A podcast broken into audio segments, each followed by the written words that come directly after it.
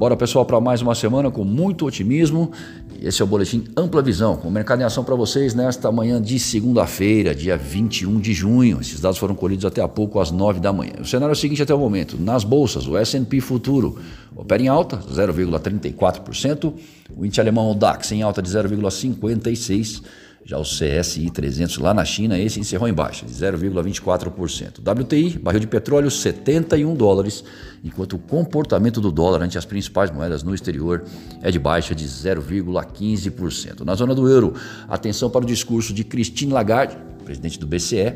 Ela vai falar na Comissão de Assuntos Econômicos do Parlamento Europeu. Está previsto para acontecer às 11h15 da manhã. Nos Estados Unidos, o Fed de Chicago divulga o seu índice de atividade nacional de maio às 9h30. A China manteve sua taxa de juro inalterada em 3,85%, a chamada LPR de um ano. E temos aí votação da Eletrobras na Câmara e balança comercial semanal durante o dia.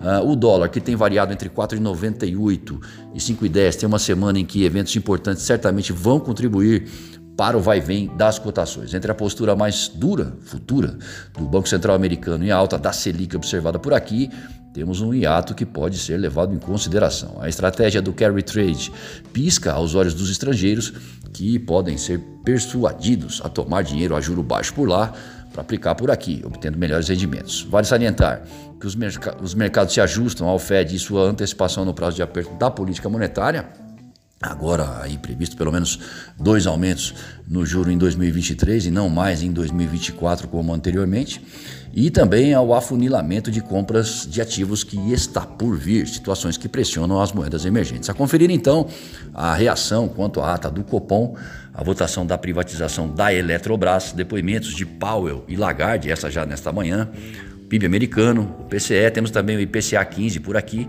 ah, a coletiva do Campos Neto e discursos de vários membros do Fed já a partir de hoje. O Boletim Focus trouxe as seguintes estimativas do mercado financeiro para o final desse ano. Para a inflação, o IPCA 5,90%, o PIB já batendo aí 5%, o dólar 5,10% a Selic 6,5.